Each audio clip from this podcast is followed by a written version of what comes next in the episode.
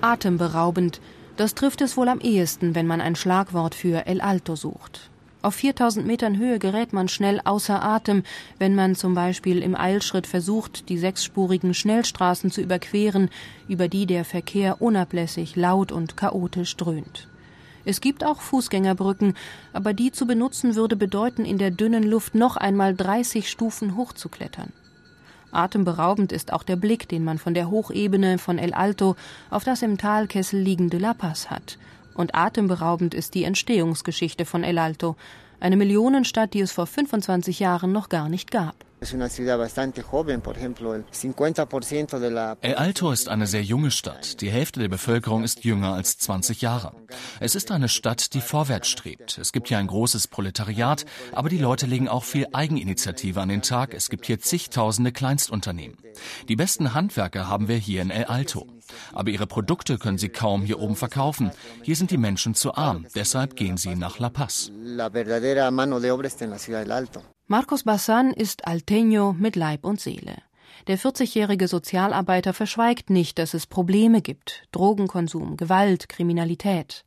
Aber er hat es sich zur Aufgabe gemacht, das Glas halb voll zu sehen und die positiven Seiten von El Alto herauszustellen. Es gibt zum Beispiel eine lebendige Kulturszene, erzählt Marcos, die gleichzeitig eine wichtige soziale Funktion erfüllt. Im Jahr 1989 ha trabajado con un centro de Seit 20 Jahren gibt es hier einen Theaterworkshop. Zu Anfang haben wir hier mit drogensüchtigen und alkoholabhängigen Jugendlichen gearbeitet, die in einem Therapiezentrum eingesperrt waren. Wir haben sie da rausgeholt und mit ihnen Theater gespielt. Nach ein paar Monaten ist die Truppe dann auf Tournee durch Bolivien gegangen. Wir sind dafür sehr kritisiert worden. Man hat uns vorgeworfen, wir wären leichtsinnig, die Jugendlichen würden abhauen. Aber sie sind nicht ausgerissen. Die Kunst, das Erfolgserlebnis, das alles hat ihnen gut getan. Sie sind wie Helden hier empfangen worden. Theater als Therapie gegen Trostlosigkeit und Frustration, gegen Drogensucht und Gewalt. Für junge Familien ist es nicht leicht, Kinder in El Alto großzuziehen, erzählt die junge Mutter Rosemary. Wir haben wenig Geld. Mein Mann verdient als angestellter Busfahrer nicht viel. Er geht morgens um sechs zur Arbeit und kommt um neun Uhr abends nach Hause. Und ich, ich gehe so gegen halb sieben, sieben los und komme dann auch erst zwischen neun und zehn am Abend nach Hause. Also unsere Kinder sehen wir eigentlich nur kurz vor dem Schlafengehen.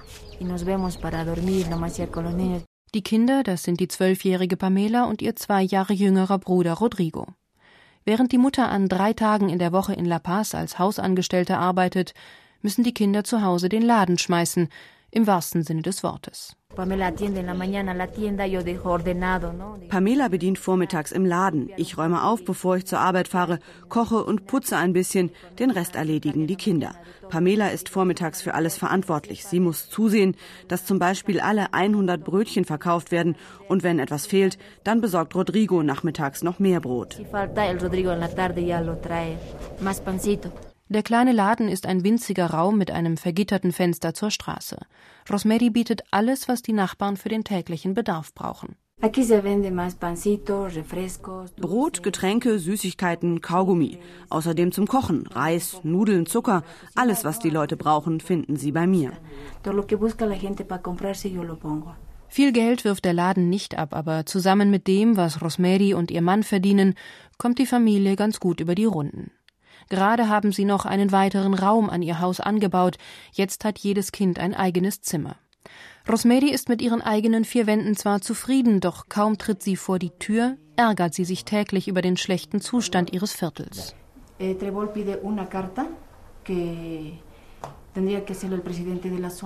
wir müssen die Müllentsorgung hier auf Trab bringen. Die Firma Trebol verlangt einen Brief vom Gemeindepräsidenten, in dem die regelmäßige Müllabfuhr eingefordert wird. Wir sollen einen Plan mit allen Straßen vorlegen. Den wollen sie dann bei mir im Laden abholen. Eh,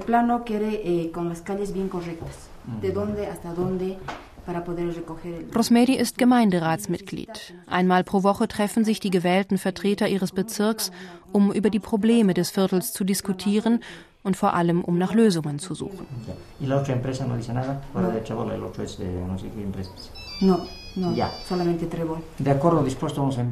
Und die andere Firma sagt nichts? Also gut, dann werden wir einen Plan des Viertels an die Firma Trebol schicken und die regelmäßige Müllentsorgung beantragen.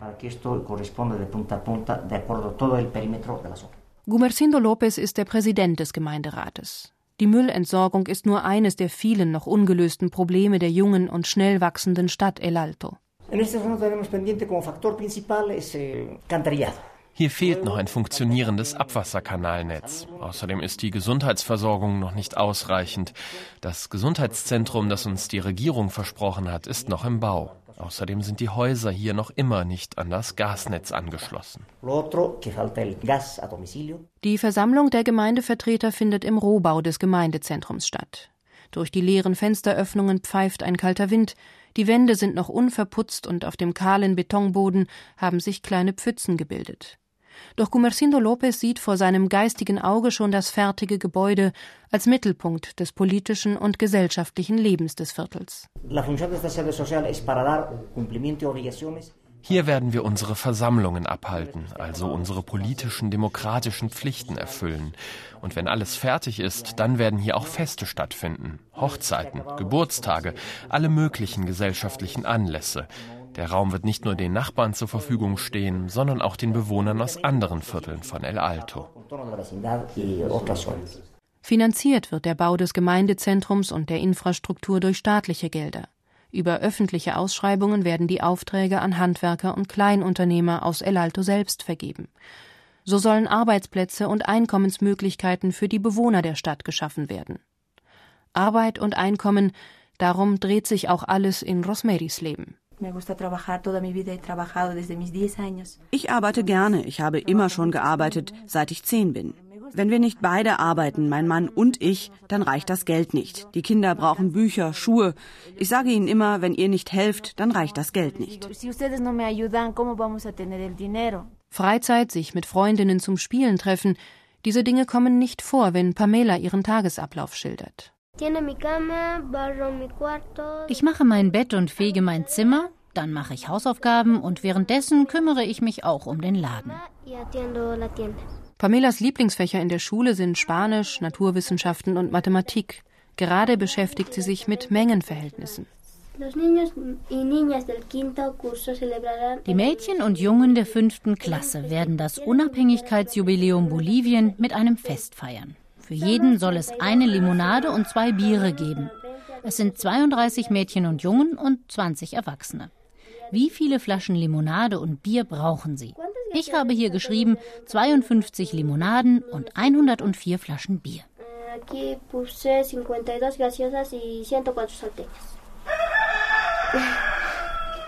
Mittags, wenn ihr Bruder Rodrigo aus der Schule kommt, macht sich Pamela auf den Weg zum Unterricht. 14 Häuserblocks weit muss sie gehen.